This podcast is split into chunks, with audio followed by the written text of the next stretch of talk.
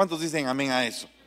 Bueno, esto es algo bien tremendo porque eh, en la Biblia aparece un, un versículo bien interesante con respecto al tema del día de hoy que se llama sarmientos degenerados. Y fíjese que lo que dice acá, yo te planté como una vid escogida, toda ella de simiente genuina. ¿Cómo pues te has vuelto delante de mí, sarmiento degenerado de una vid extraña? Y entonces esto viene a, a inquietar mi corazón y espero que también inquiete el de usted. Porque quien está hablando aquí en el libro de Jeremías es el Señor. Y entonces el Señor dice, yo te planté, te puse con lo mejor de lo mejor, como una vid escogida. Pero resulta que eh, lo que se consiguió de todo esto fue que obtuviera yo un sarmiento. ¿Qué es un sarmiento? Pues es un racimo de uvas que está pegado a la vid. Y entonces ese sarmiento es extraño. Producto de un injerto que en algún momento se metió en la vid que yo había escogido y ese injerto era de una vid degenerada. De tal forma que el fruto que se, que se dio de esa cosecha fue un fruto degenerado. Bien tremendo esto porque fíjese que me parece interesante el ver que la palabra viña escogida o vid escogida en hebreo se dice sorek. Amén.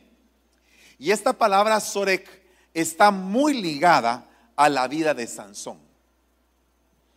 Primero que todo veamos quién es Sansón. Sansón fue una persona que nació preordenado como un ministro de Dios. O sea que él ya venía desde el vientre de su madre escogido para ser ministro. Dentro de todo el pacto nazareo que él tenía, una de las cosas que tenía que hacer era no rasurar el cabello, no rasurarse el cabello, no probar nada de la vid, o sea, no probar nada del vino, nada de los productos de la vid, era parte del, llamamiento que él tenía como ministro.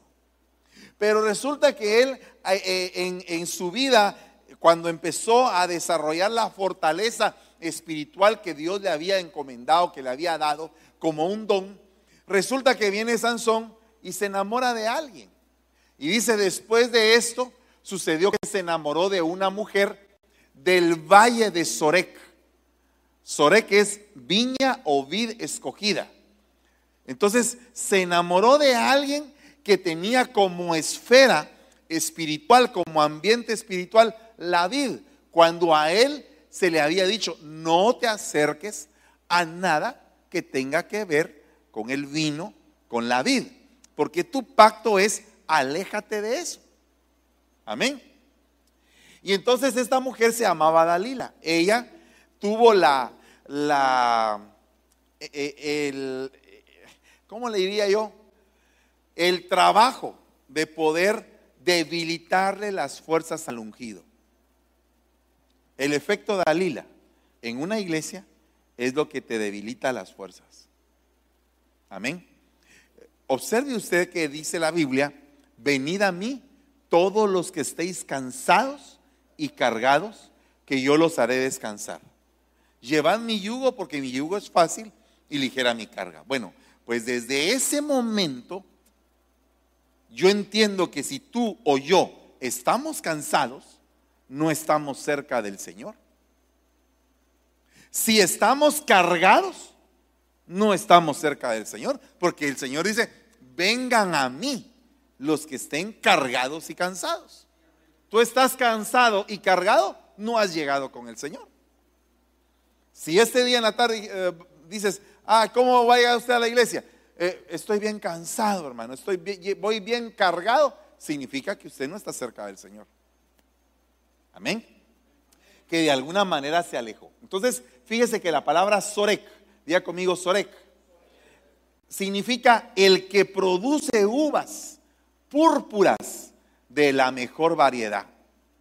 Significa una vid escogida, una vid, una uva escogida, una cepa escogida.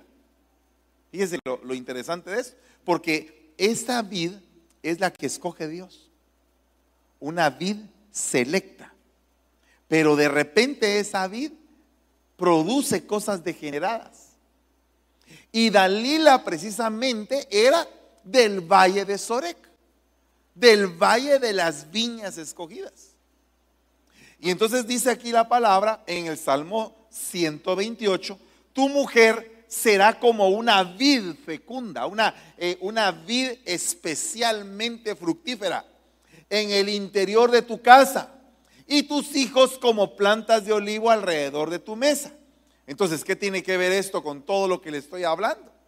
Que esta mujer, a pesar de que era del valle de Sorek, era un sarmiento venenoso. Era una vid extraña y venenosa que producía sarmientos venenosos directamente para agotar a los ungidos. Amén. Porque cuando está hablando la vid, tú eres la vid, le está diciendo el Señor a su iglesia. Tú eres esa mujer plantada, la que te vas a casar conmigo. Yo te planté, pero ¿cómo es posible que ahora que quiero recoger algo de ti, ahora resulta que tú tienes un sarmiento degenerado? Lo voy a poner de otra manera. Sansón, tú eres un ministro que yo elegí que te consagré desde el vientre de tu madre, que te aparté con un cuidado especial. ¿Cómo es posible que ahora te estás juntando con una mujer que es una vid degenerada y te estás separando de mí, que yo soy la vid verdadera? La palabra degenerar significa proceso por el que una persona o una cosa pasa de un estado peor del original por perder progresivamente cualidades que tenía. O sea, hermanos amados, nosotros aquí en la iglesia no podríamos decir, mire hermano, yo iba, pero mire, volando y de repente ahora estoy estancado. Ahora voy para atrás, fíjese, eso no, no tiene que ser normal.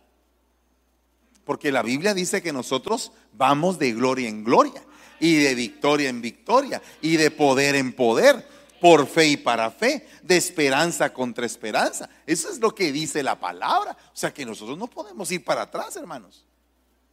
Sin embargo, algunos en algún momento sí han retrocedido. Va, mire lo que dice acá. Degenerar significa alteración grave de la estructura de un cuerpo. Cuando está hablando de una alteración grave, es que en el momento en que iban a recoger la uva, la uva estaba podrida. Cuando no era tiempo de que estuviera podrida. O la uva estaba agria cuando era el tiempo de que estuviera dulce. O sea que realmente no había un deleite con, con, las, con las plantas de uva produciendo sarmientos degenerados. Pero ¿qué fue lo que pasó? ¿Por qué? ¿En dónde empezó el proceso de degeneración? Miren lo que dice la palabra del Señor. Yo soy la vid y vosotros sois los sarmientos. Amén. El que permanece en mí y yo en él, ese da mucho fruto. Porque separados de mí, nada podéis hacer entonces, hermanos amados, esto es algo bien tremendo. No sé si lo, si lo vemos, porque nuestra constectura genética espiritual es que nosotros tenemos que producir gozo, buen sabor, de nosotros se tiene que extraer el buen vino, el que alegra al rey de reyes y señor de señores. O sea, nosotros somos esos sarmientos. Si el Hijo agrada al Padre y el Hijo es la vid, la vid verdadera. O sea que hay una vid falsa. Porque si él aclara, yo soy la vid verdadera, hay una vid falsa. Amén. Bueno, entonces, oiga lo que dice acá. ¿Por qué te olvidaste del Dios de tu salvación? Y no te acordaste de la roca de tu refugio. Por tanto, siembras plantas deleitosas y les injertas sarmientos de un Dios extraño. O sea, hay una alteración genética. Ahora, yo me pongo a pensar que Noé, cuando dice que Noé era perfecto en sus generaciones, cuando dice que Noé halló gracia en medio de toda esa generación torcida, halló gracia porque él no estaba alterado genéticamente hablando. O sea, al decir era perfecto, era una persona intachable en medio de una generación torcida. O sea que nosotros tenemos que deshacernos de todo aquello que pueda estar degenerando nuestro fruto. Tenemos que deshacernos de todo lo que nos estorba, de todo lo que le pueda desagradar al Señor y empezar a manifestar en nosotros esos sarmientos maravillosos que Dios quiere que manifestemos. Amén. ¿Cuántos dicen amén a eso? Pues entonces fíjese lo que dice acá. Despójense en lo concerniente a la forma de vivir del viejo hombre, el cual está degenerado por lujurias engañosas. Y sean renovados en el aliento o espíritu ruaj de su mente. Sean renovados, que venga un soplo divino sobre nuestra manera de pensar y que empecemos a cambiar desde hoy nuestra manera de pensar. Yo sé que muchos de ustedes ya lo han hecho y yo también, pero hermanos, yo no estoy conforme conmigo mismo. Yo quiero aún más. Porque si no, ¿por qué cantamos ese canto? Yo quiero más, yo quiero más y más de ti, Señor. ¿Por qué lo cantamos?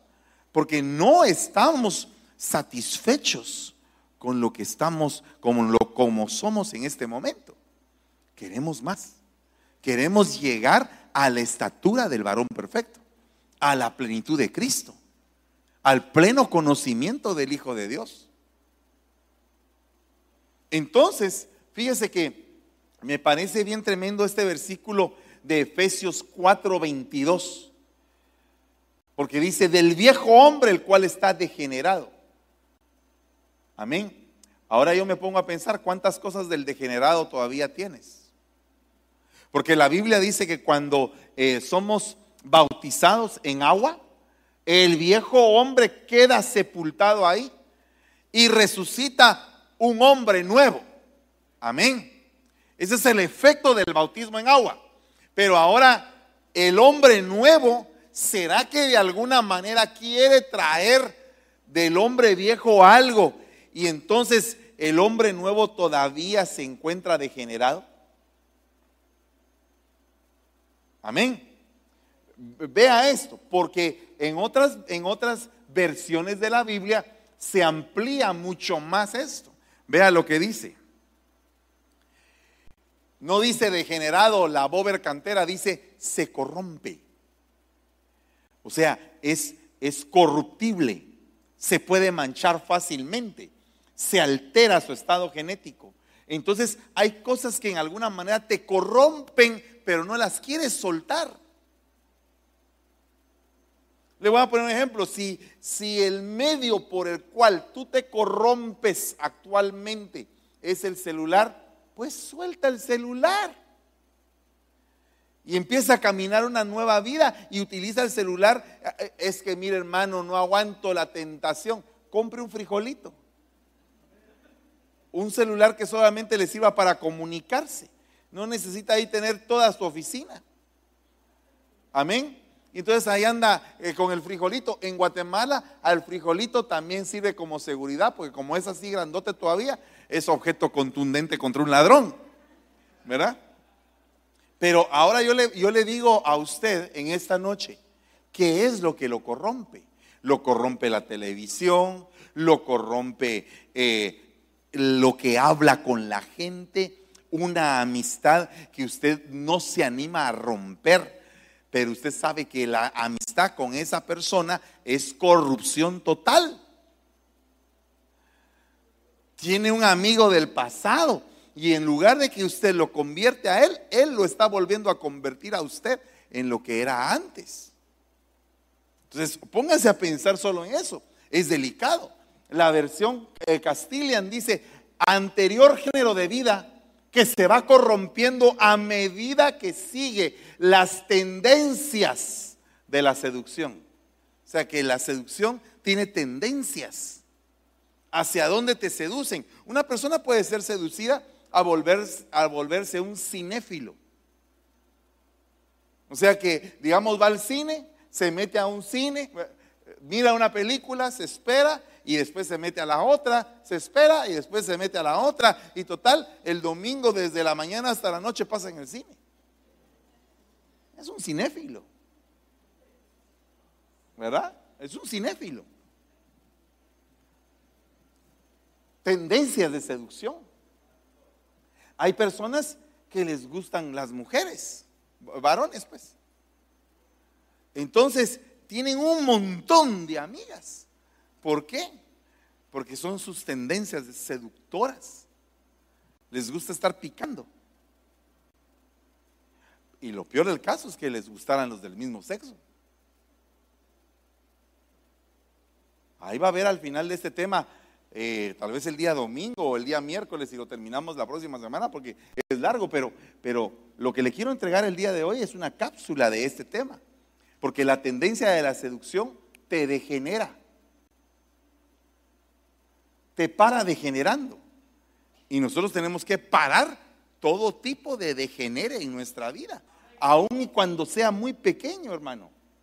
Porque realmente para mí la degeneración empieza por algo pequeño. Es como una semilla contraria. Y va creciendo, va creciendo. Y cuando sientes ya no lo puedes detener. Te contaminó totalmente. Entonces eso hay que pararlo. Dice acá, la Hoyman dice, los apetitos del engaño. Los apetitos del engaño. Hay gente que se cree sus propias mentiras, fíjese. Llega a ser tan mentiroso que hay etapas en su vida que las borró y que cree en sus propias mentiras. Las, los apetitos del engaño, las pasiones que van destruyendo. Entonces en la Biblia aparece pasiones impías, carnales, juveniles, ¿verdad? Diferentes tipos de pasiones, por lo menos hay siete tipos de pasiones en la Biblia escritas. Pero las pasiones carnales. Entonces una persona apasionada es una persona sentimental que no se mueve por el espíritu. ¿Cuál es la característica de una persona que se mueve por el Espíritu? Que su base para moverse es la palabra, aunque su sentimiento diga lo contrario. Pero si nos empezamos a mover por sentimientos, entonces nos alejamos de la voluntad del Espíritu y empezamos a ser seres pasionales. La Biblia dice que Elías era un hombre pasional. Dice que él estaba sujeto a pasiones pero dice que oró fervientemente. Entonces, una de las características para soltar nuestras pasiones es el poder de la oración. No, la oración no se hace para que todo el mundo lo vea a uno. La oración se hace como una actitud continua. Continua. O sea, yo no sé si usted ora todo el día, usted está en contacto con el Señor, usted le vive preguntando al Señor qué hacer, cómo hacerlo, tener una plática una conversación continua con el Señor. No es solamente el momento en que la gente aquí se pone a, orar y a interceder o a clamar, no. Hay diferentes etapas y diferentes formas de orar. Amén. Va, mire pues, otra cosa. Entonces estamos hablando de los apetitos, de las tendencias, de la corrupción, de las pasiones. Ahora veamos los vicios el viejo hombre que está viciado. Los vicios. Pero mire hermano, hay vicios que aparentemente no pareciera que fueran vicios. Hay gente que está viciosa de casarse, divorciarse, casarse, divorciarse, casarse, divorciarse. Amén. Hay gente que es viciosa de tener relaciones cortas de no formalizar, de no asentar cabeza. Son vicios que tal vez no se toman como vicios. A cualquiera diría, hermano, la heroína, la cocaína, esos son más evidentes. Pero hay vicios que son tan, tan, digamos, imperceptibles, pero que existen. Fíjese que si yo le, le digo a usted, haga un ayuno de Facebook, algunos pararían hasta con, con temblor de cuerpo, fíjese. Se lo puedo asegurar. Si yo le dijera de aquí hasta el día de la proclama, no se tome ni una foto personal, un, selfie, no se tome un selfie de aquí hasta enero, le puedo asegurar que muchos no aguantan. Temblarían, les daría Parkinson. Créamelo. Porque están viciados, pero no se han dado cuenta. No lo aceptan como un vicio. Simplemente no lo aceptan pero se volvió parte de su vida. Y entonces, de alguna manera, cuando ven a uno que no está viciado, ah, sos un dinosaurio, un retrógrada, eh, un fundamentalista, anticuado, viejo. Pero no es solamente eso, sino es ver que eh, se recuerda usted de aquel, el primer teléfono eh, que salió que se llamaba BlackBerry. ¿Verdad? Tiene que ver mucho ese teléfono con la esclavitud, el nombre BlackBerry, con la esclavitud del pueblo ah, eh, que venía de África a ser esclavizado acá. Tiene, está totalmente concatenado. Entonces la gente tiene una, una bolita ahí que no se puede despegar. A veces a usted le agarra impaciencia de que no le contestan una llamada. Y se lo digo porque a mí también me ha agarrado a veces. Cuando yo llamo a alguien y no me contesta, pero Dios mío, pero no me contesta. ¿Verdad? Pero antes sí teníamos la paciencia suficiente para ver en dónde había un teléfono monedero. ¿verdad? Y buscábamos un teléfono monedero. Y caminábamos de cuadras, de cuadras para encontrar un monedero. Y cuando metíamos la ficha, se tragaba la ficha. Y no hacíamos la llamada. Y bravos pero ya había pasado como cuatro horas para hacer el asunto. Teníamos la paciencia para poder hacer eso. Ahora no. Ahora no. El hombre se ha vuelto fast, rápido. Todo lo quieren hacer rápido. Cultos rápidos, hermano. 15 minutos, un rema y ya, nos vamos todos a la casa. Cultos rápidos, todo rápido. ¿Verdad? Vi en una revista que hicieron en San José que estaban echando de la culpa a los pastores de que por qué no crecían las iglesias, porque los cultos eran largos. Y estaban poniendo de ejemplo a Pablo con Eutico. De que, que el problema era que Eutico se había muerto porque Pablo se tardó en el discurso. Imagínese usted. O sea, cambiaron como que la como que la interpretación del mensaje y entonces ahora el que tenía la culpa era el pastor. Y toda mi vida pensé que el que tenía la culpa era el dormilón que estaba ahí, que no ponía atención a la palabra. Por lo menos eso es lo que yo percibo en este tiempo, pues no sé si usted todavía lo sigue percibiendo así. Como dijo un gran predicador ahí que había cambiado las cosas, dijo eh, que cuando Simón eh, leí, leí, había dado dinero a Pedro, le quería dar dinero a Pedro para obtener el don, entonces, entonces eh, lo que quería Simón era dar un donativo. Imagínese usted, qué perversidad. A veces queremos como que encontrarle eh, el lado a las cosas, pero no nos damos cuenta de que todo texto tiene un contexto. Y si no es un pretexto. Amén. Miren lo que dice acá. A desnudaros. Quítense, desnúdense del viejo hombre, el cual se vicia siguiendo la ilusión de las pasiones. O sea que este está viciado por una ilusión. Y yo me he topado con gente que sabe que le va a ir en feria. Sabe, miren, Llegan dos ahí que se quieren, que están enamorados y todo, pero uno sabe que no son compatibles, hermano. Uno ya tiene como que un ojo así, como que ya uno ve y dice, ah, estos no van, no, no son compatibles. Pero bueno, eh, mira, mi hijo ya consideraste, eh, empiezan la amistad. Al rato viene él o viene ella y fíjese que me insultó, que me hizo, que me volvió, que no sé qué, que ya no aguanto, pero lo amo. Entonces uno dice, bueno, tú lo amas, mira, considera que, que cuando uno se casa, las cosas que son pequeñas, en la amistad, en el compromiso, se vuelven uh, enormes. No, hermano, mire que fíjese que aquí, que allá, que más para acá, que todo va a salir bien y que, ok, pero ya le preguntaste al Señor si es la pareja de Dios para tu vida. Eh, eh, sí, hermano, sí, una señal, una señal. Yo le dije, Señor, si es la pareja, que venga vestida de amarillo. Y llegó disfrazada de pollo, fíjese usted. Esa es la señal. Ah,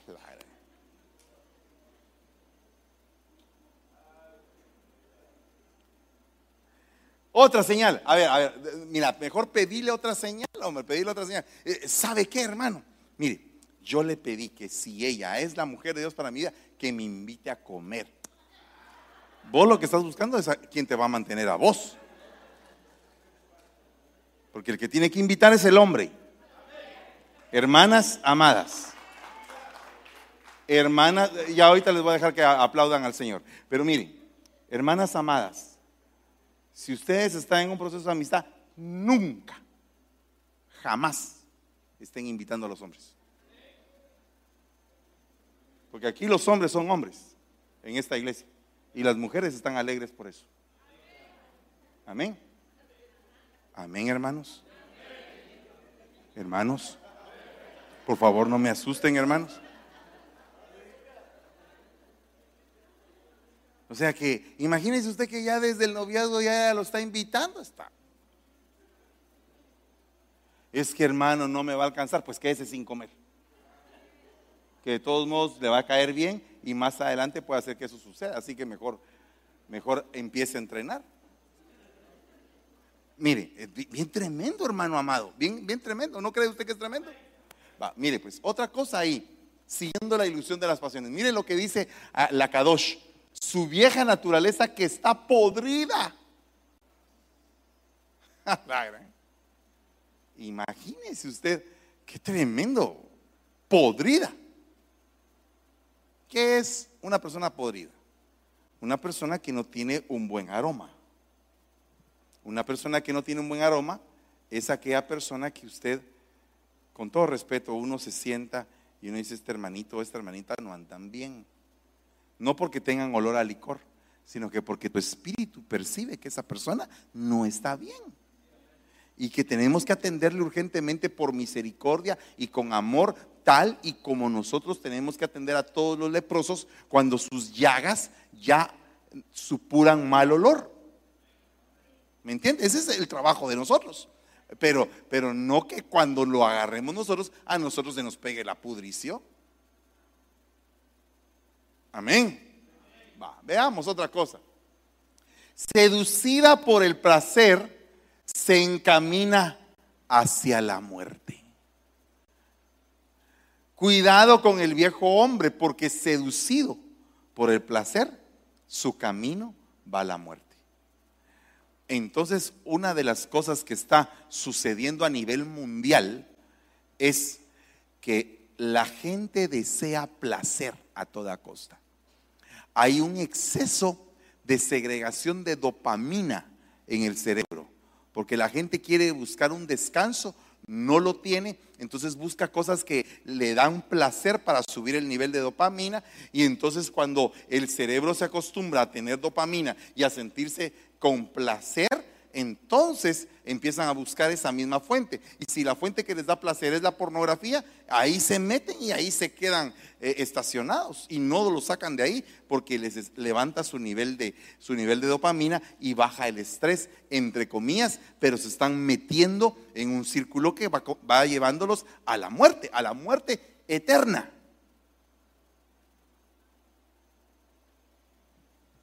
Así cuando se queda callado, usted agarra un pegue impresionante. Porque entonces, ¿de dónde vino ese sarmiento extraño de una vid degenerada? ¿Y quién es esa vid degenerada? Lo contesta el libro de Oseas. Porque fíjese que Oseas es el experto. Imagínese usted que, eh, supongamos que Oseas viviera en esta época. Y Oseas, Dios le manda a casarse con una prostituta para que él entienda lo que está en el corazón de Dios. El dolor que Dios experimenta cuando su pueblo se voltea a él y se vuelve una vid, una vid depravada, una vid degenerada.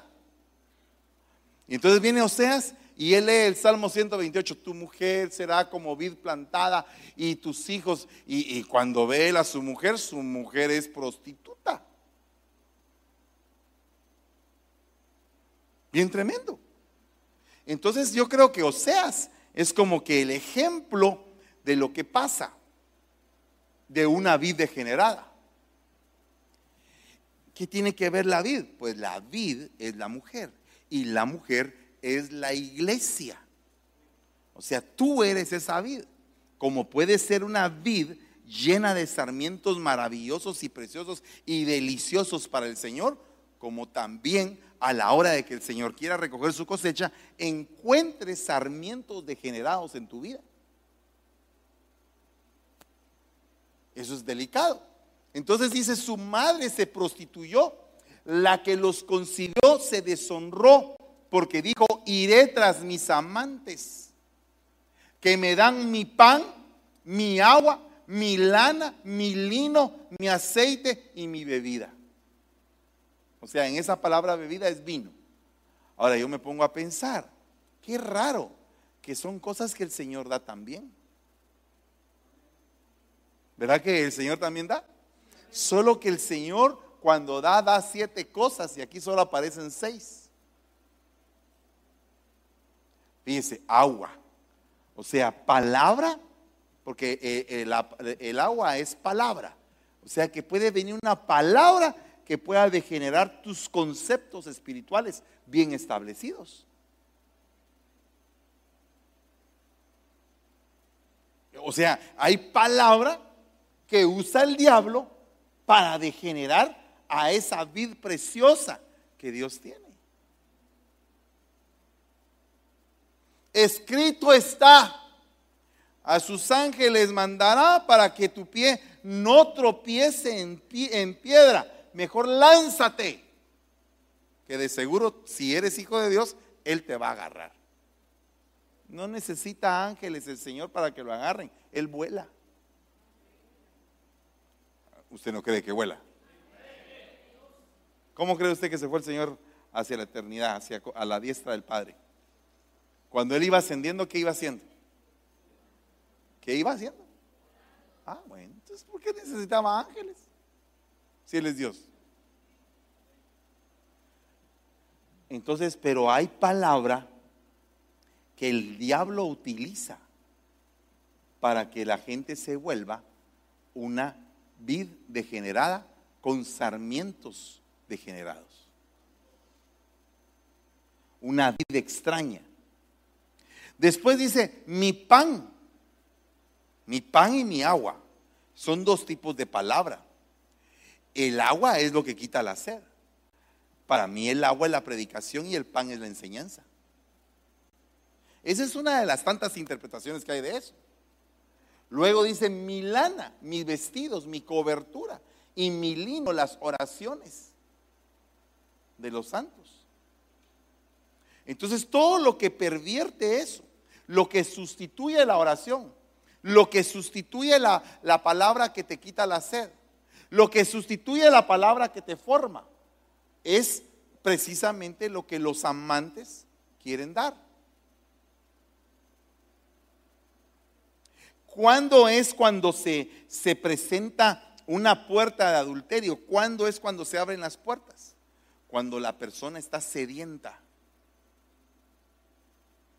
cuando la persona no está satisfecha.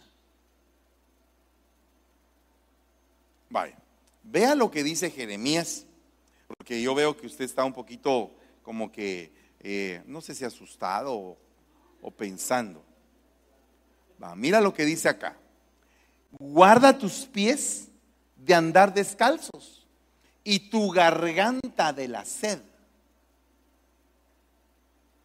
Amén. Entonces, la sed es algo delicado. La sed de justicia. Que se haga justicia. Y la justicia no viene.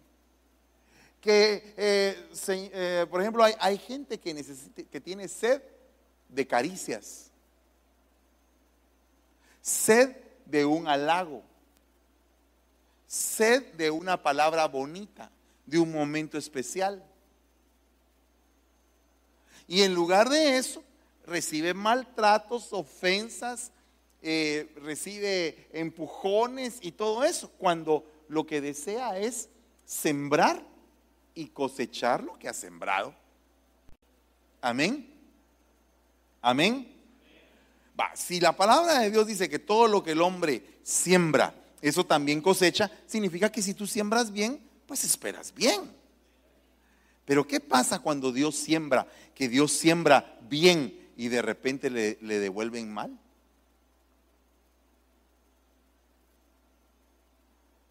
¿Verdad? ¿Qué pasa en una relación matrimonial cuando la pareja te dice, mira, dime algo bonito, ah, ¿estás bien?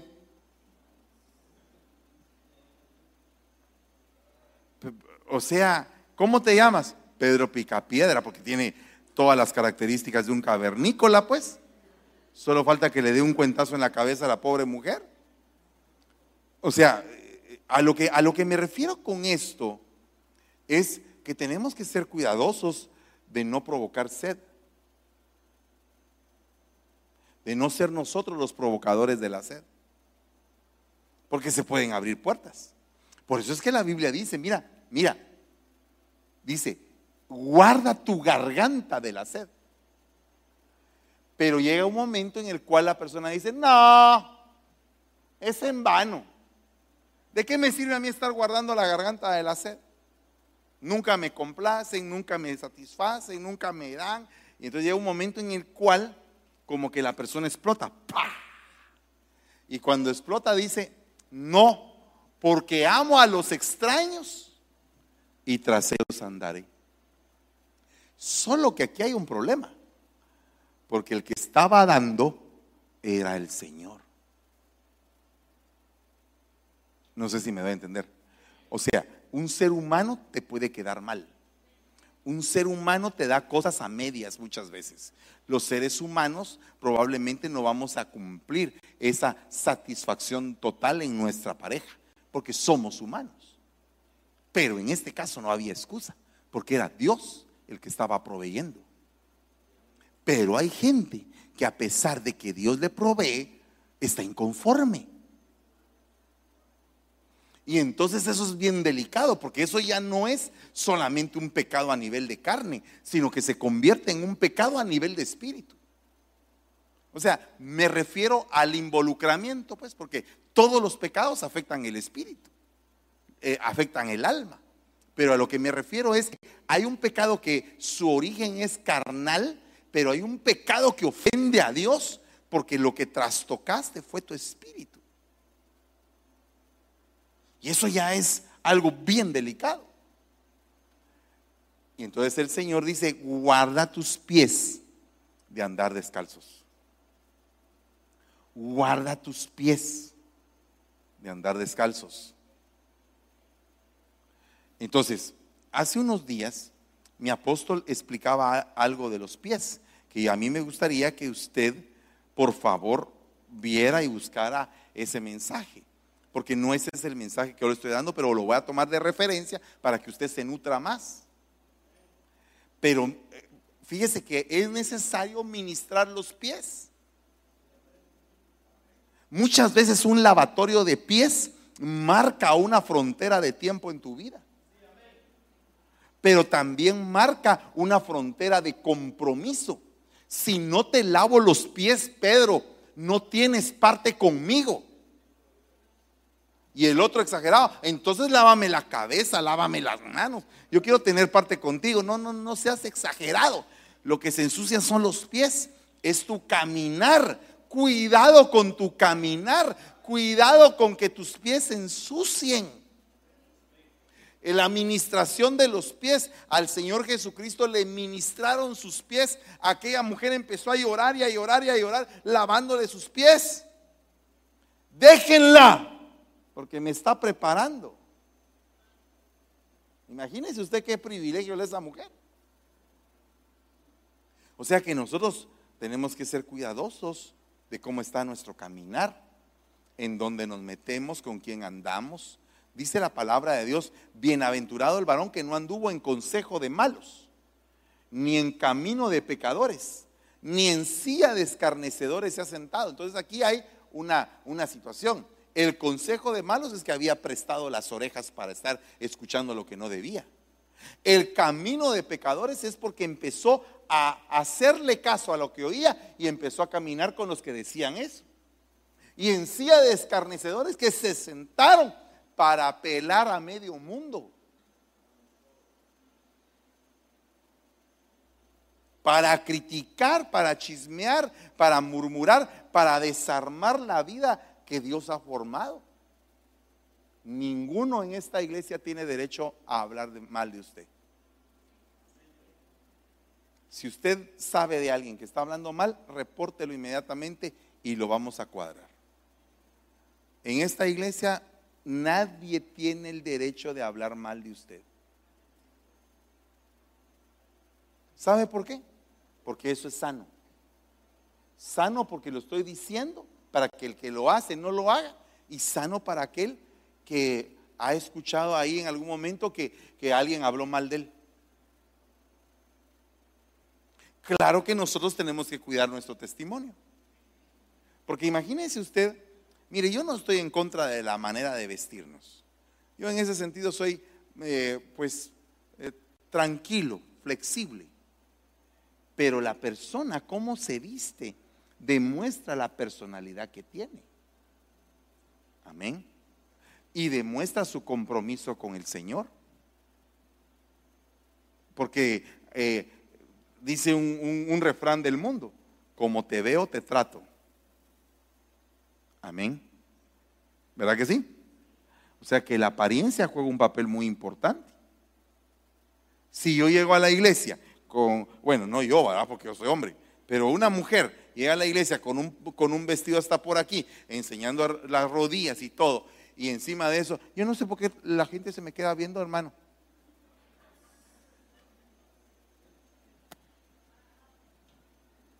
¿Y por qué va a ser, pues? Si usted viene y me mira a mí entrar aquí con un, con un surf, con un, así, y con unas mis bermudas, y pongo mi surf aquí, y lo pongo aquí la gran tabla, va, y mis bermudas y, mi, y todo mi traje así eh, eh, tropical, y me pongo a predicar, usted dice, ese está mero desencajado, ¿verdad? Pero si de repente me mira a mí con una gran corbata y un cuello blanco bien enyuquillado, allá en la playa, allá caminando en la playa, usted también diría, ese sí que está pero totalmente desencajado. Yo creo que nosotros debemos de saber cómo nos debemos de vestir. ¿Verdad? Yo creo que eso ya está implícito, no es, necesario ni siquiera hablarlo. Entonces nuestros piecitos deben de estar calzados. ¿Con qué? ¿Con qué deben de estar calzados nuestros pies? Con las sandalias del Evangelio. O sea que nuestros pies deben demostrar que, que vamos a predicar las buenas nuevas. Bueno, vea lo que dice acá. No se preocupe, ya voy a terminar, me quedan 11 minutos en lo que vamos a ministrar, qué hermosos son sobre los montes, del que trae buenas nuevas, del que anuncia la paz. Qué hermosos son sobre los montes los pies del que trae. ¿Quién es el que trae? Jesús. Pero después dice Cantares 7.1, cuán hermosos son tus pies en las sandalias, oh hija de príncipe. Esa es la iglesia. Cuán hermosos son los pies de los que anuncian el Evangelio. Esos son los ministros. Entonces hay tres dimensiones de pies hermosos. Hay tres dimensiones de personas que decidieron no ser degenerados porque aman la salvación. Aman su salvación. ¿Usted ama su salvación? ¿Usted quiere mejorar? ¿Quiere amanecer mañana más bonito? ¿Quiere usted amanecer mañana más consagrado, más metido con el Señor, más entregado? Entonces vea lo que dice, porque si la persona no hace caso a esto, para volverse vida extraña, vida generada, tiene que atender un poder extraño. Mire lo que dice acá. El inicuo, cuya venida es conforme a la actividad de Satanás, con todo poder, señales y prodigios mentirosos, y con todo engaño de iniquidad para los que se pierden, porque no recibieron el amor de la verdad para ser salvos.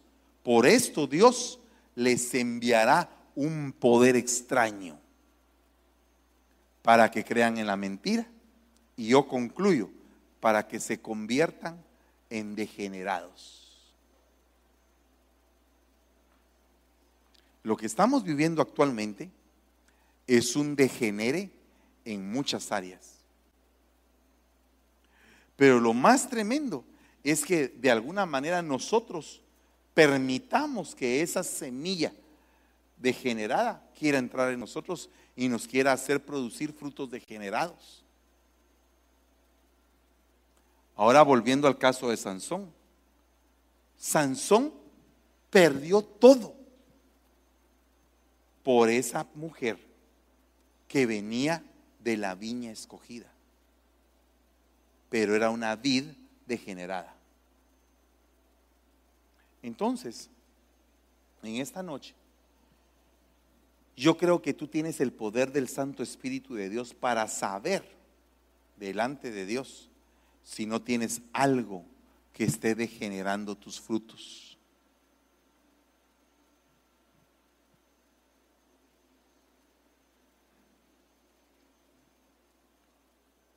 Si hay algo que está degenerando tus frutos, yo te voy a pedir que vengas aquí al frente y le digas, Señor, yo quiero cambiar.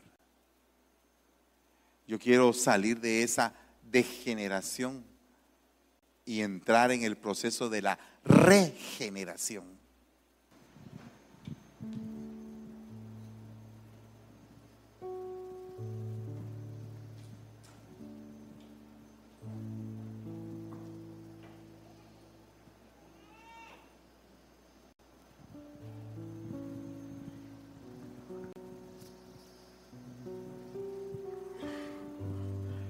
Si alguien desea hoy aceptar al Señor Jesucristo como su Señor y Salvador, levante su manita y diga, yo lo quiero aceptar. Y si alguien quiere reconciliarse con el Señor de igual manera, yo quiero reconciliar y decirlo.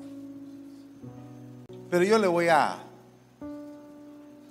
yo le voy a, a suplicar que no pase esta noche sin que usted dé un paso de fe y le diga al Señor, yo quiero que tú me cambies. Quiero que tú me limpies de todo lo que has, ha estado generando mis frutos. Yo no quiero recibir semilla de la vid extraña,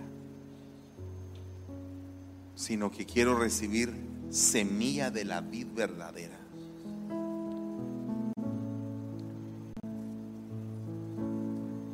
Así que estoy esperando todavía si hay alguien más que quiera pasar al frente. ¿Por qué pasas tú al frente? Porque humillas tu carne y le dices, Señor, yo quiero cambiar.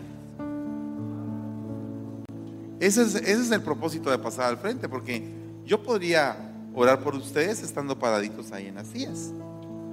Pero el, el propósito es decir, reconozco y por eso me humillo. Reconozco y me humillo que esta palabra es para mí.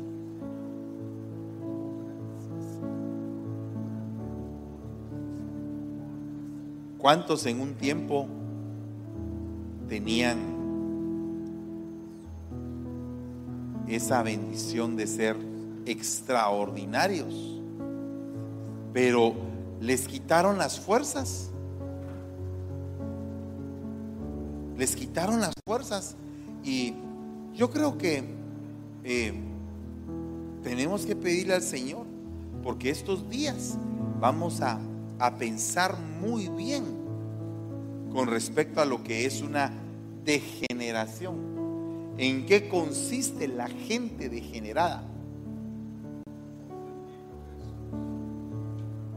Y si en algún momento el Señor mira algo de eso en nosotros y nos lo revela por su Espíritu, no debemos ser reacios a lo que Dios muestra, sino que ser humildes y decir, Señor, yo tengo ese problema. Yo tengo que pedirte que me cambies y transformes mi vida. Esta noche el Señor me muestra que es una noche de reconciliación de una reconciliación con el Señor que tantas cosas te ha dado. Te ha prosperado, te ha bendecido, te ha ido limpiando. Poco a poco Él se ha dedicado a tomarte y a transformarte, a que no te falte la palabra, a que no te falte el momento en el cual te goces con Él y también el momento en el cual Él te, te regañe, te exhorte para que puedas cambiar y seguir adelante. Muchas veces nosotros no tenemos conciencia de pecado. Entonces el salmista decía, por favor Señor, revélame aún los pecados que para mí me son ocultos.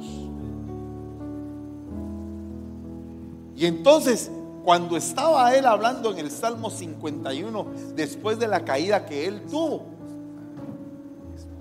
se recordó a través de una revelación que Dios le puso y le dijo, en pecado te concibió tu madre.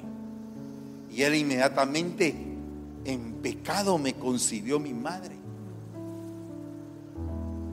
O sea, ¿cuántos de ustedes o de todos nosotros en algún momento no estuvimos atados? A los pecados que cometieron nuestros padres y que de alguna manera han sido repetitivos. Nuestros padres en algún momento se divorciaron, pues también en algún momento alcanzaste el divorcio. Pero yo te digo en el nombre de Jesús que el Señor en esta noche te está diciendo, pelea por tu vida para que tus hijos ya no tengan que pelear por eso que tú estás peleando. Por eso que te ha dolido, que tus hijos no se duelan de eso que no tengan que pasar por eso, que se, que se confirme en tu corazón la valentía y que tus generaciones cada vez sean más limpias. Y que así como tú te has limpiado de muchas cosas que habías heredado por el poder del Espíritu Santo, así te exhorto en esta noche para que te levantes como un solo hombre y digas, Señor, yo quiero cambiar, quiero despojarme del resto del viejo hombre y quiero renovarme, quiero que metas el renuevo en mi vida y me puedas levantar y me puedas perdonar. No quiero pecados ancestrales, no quiero una genética extraña, quiero la genética de la vid verdadera. Yo rompo en el nombre de Jesús todo yugo sexual, todo yugo sexual, en el nombre de Jesús toda carga, todo problema ancestral de tipo sexual, lo venimos rompiendo en el nombre de Jesús. Todo espíritu de divorcio que ha visitado de generación en generación, lo rompemos en el nombre de Jesús sobre nuestra genética. Declaramos en esta noche que nuestros hijos y nuestras hijas no van a heredar aquello por lo cual nosotros hemos peleado tanto. Declaramos en el nombre de Jesús, nos declaramos victoriosos, Señor. Nos declaramos en plena lucha contra aquello que todavía no somos victoriosos. Pero creemos que nos vamos a declarar victoriosos en el nombre de Jesús. Victoriosos contra el pecado victoriosos contra las pasiones desordenadas, victoriosos contra la corrupción, victoriosos contra las pasiones, victoriosos contra la pudrición de nuestra vida, victoriosos en contra de la muerte, en el nombre de Jesús. He aquí, dice el Señor, tú eres mi escogido y mi escogida, dice el Señor. Y he aquí que hoy estoy estableciendo sobre tu vida cosas nuevas. Y estoy demandándote, dice el Señor, las cosas que te he dado. Este es el tiempo en que tus pies se van a fortalecer, dice el Señor. Vas a tomar vigor en tus huesos, en tus huesos vas a tomar vigor. Y vas a pelear la buena batalla que tienes aún por delante. Pero he aquí, dice el Señor, que yo te voy a dar fortaleza para alcanzar la victoria. No te desanimes. No te desanimes. No te cargues ni te canses. Vengan a mí, dice el Señor, los que estéis cargados y cansados, que yo los voy a hacer descansar. Esta noche, tomen mi yugo, dice el Señor porque mi yugo es fácil y ligera es mi carga. Hoy es un día nuevo para tu vida. Levántate. Levántate, dice el Señor. Levántate. Que no quepa en tu corazón la desesperación ni la angustia que haya fuerza en tus manos y que te conviertas en una mujer virtuosa y en un hombre virtuoso, dice el Señor. Yo te bendigo en el nombre de Jesús. Declaro que tu salida va a ser en bendición y la entrada a tu casa va a ser en bendición. Te bendigo y bendigo tu casa, tu mesa, tu puerta bendigo el producto y la obra de tus manos. Bendigo el lugar donde tu planta, donde la planta de tus pies se posesione. Bendigo tus pies. Quito todo cansancio de los pies en el nombre de Jesús. Y hoy, Señor, estamos pidiendo por aquellos que necesitan arreglar sus papeles. Te ruego en el nombre de Jesús que los bendigas y los guardes. Y te damos gracias, Señor, en el nombre de Jesús, por estas bendiciones. Ya que está paradito ahí, le voy a explicar algo.